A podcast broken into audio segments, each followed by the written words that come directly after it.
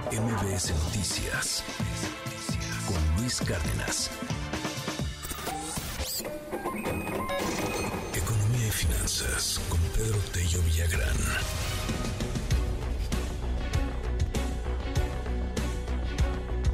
Siguen los retrasos en obras emblemáticas de infraestructura. El tren suburbano que va a conectar con el AIFA va a demorar seis meses más de lo previsto y, el tren Maya, pues ya ni se diga.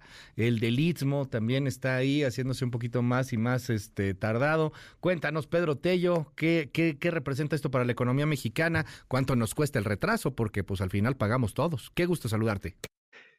Luis, buenos días. Qué gusto saludarte a ti y también a quienes nos escuchan. Hagamos un recuento muy rápido. Cuando se dio a conocer la construcción del Aeropuerto Internacional Felipe Ángeles, se estableció una fecha para el inicio de operaciones del mismo, para su inauguración. Finalmente se inauguró en marzo del año 2022, hace exactamente 16 meses, con un retraso respecto a la fecha original y evidentemente sin haber terminado obras que tenían que ver fundamentalmente con el estacionamiento. Lo mismo ocurrió con Dos Bocas. Se aseguró que iba a estar lista en tres años, lo que no ocurrió. Se aseguró que en julio iban a salir los primeros barriles de gasolina, lo que tampoco ha ocurrido. Y el costo de su construcción sigue elevándose y el tiempo para que efectivamente entre en operaciones sigue ampliándose. Del tren Maya, ni qué decir. Eh, casi se ha duplicado el presupuesto que inicialmente se había establecido y los tiempos para la terminación de la obra se han ido ampliando más y más y más, con un costo que sin duda alguna le va a pegar al bolsillo de los contribuyentes.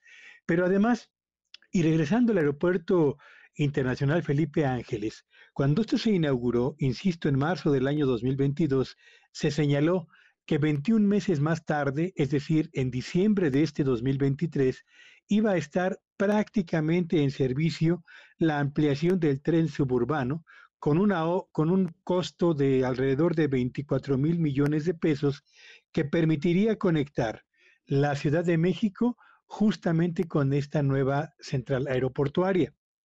Esta obra tan importante de infraestructura y de transporte, Luis Auditorio, es vital, y lo subrayo, vital para elevar el atractivo que representa operar en el aeropuerto Felipe Ángeles para las compañías de transporte aéreo de pasajeros, pero también para los usuarios potenciales de ese aeropuerto.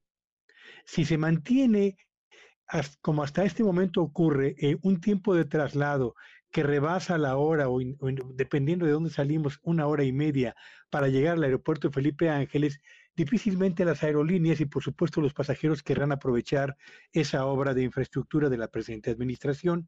Por eso es tan importante la ampliación del tren suburbano. Ahora, originalmente se había señalado que estaría en operaciones ya para el traslado de pasajeros en diciembre del 2023. Hace unos meses se señaló que se iba a retrasar un trimestre, tres meses más, porque sería el tiempo que les faltaría para terminar con la obra mecánica o con la obra de construcción, la de ingeniería civil, pues. Se señaló entonces que sería en el mes de marzo cuando terminaría la obra y que iniciarían entonces los tres meses de prueba para que en junio del 2024 iniciara ya la operación de esta obra tan importante de transporte. Ahora se ha señalado que si bien terminará la obra civil en el mes de marzo, habrá que esperar a que terminen las obras de conexión eléctrica, que tomará seguramente un par de meses más, y después de que esto ocurra, iniciará la etapa de pruebas que llevará tres meses más, con lo que estaríamos pensando que el tren suburbano entraría en operaciones, si bien nos va, en el mes de agosto del año 2024. Y si se retrasan un poco más, Luis Auditorio, esta administración no verá la inauguración justamente de la más importante obra de comunicación del aeropuerto con el que inició la polémica de esta administración en lo que a la construcción de obras de infraestructura se refiere, Luis. Muchísimas gracias, querido Pedro. Bueno, pues vamos a ver ahí cómo va avanzando este asunto y, cómo hacen la maroma, porque al final de cuentas, pues van a culpar entre el pasado, van a culpar también a quien se atrevió a imponer amparos o van a culpar a cualquier otra cosa menos a ineptitudes y a errores internos. Y, el problema es que al final del día los que pagamos todo esto somos los contribuyentes, porque ah, de ahí salen los recursos con los que se van financiando estas ampliaciones de tiempo en la ejecución de cada proyecto, Luis. Si hay, si hay bronca, lo sacamos de la caja de ahorro llamada Pueblo, querido Pedro. Te mando un abrazo. Como suele suceder. Ni modo, te seguimos en tu red. Gracias a todos y síganme en Twitter en arroba Petello Villagrán y que tengan un espléndido inicio de semana. MBS Noticias con Luis Cárdenas.